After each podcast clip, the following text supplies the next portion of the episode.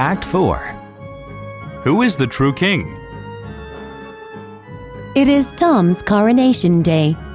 Tom arrives at Westminster. Oh, where is Prince Edward? I miss my family.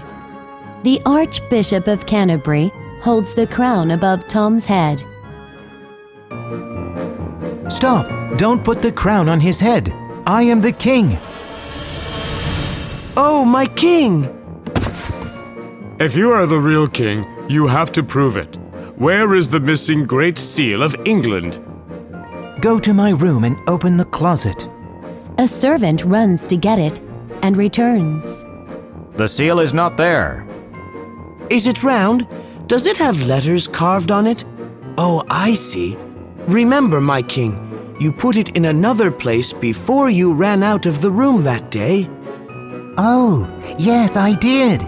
It's in the coat of armor in my room. The servant runs out of the room and then back in. Here it is. The Archbishop puts the crown on Edward's head. After the coronation, Edward talks privately with Tom. Tom, how did you remember where I hid the seal? Because I used it for days. Used it? How? I can't say, sir. Speak up and don't fear. To crack nuts with. What?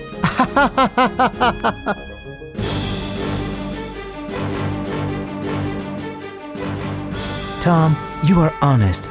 You'll be given a job as chief of Christ's Hospital. Take care of the poor people in the streets. Miles, you helped me a lot.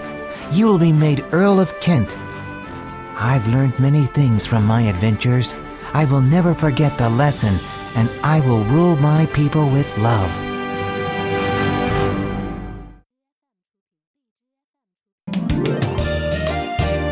Goodbye.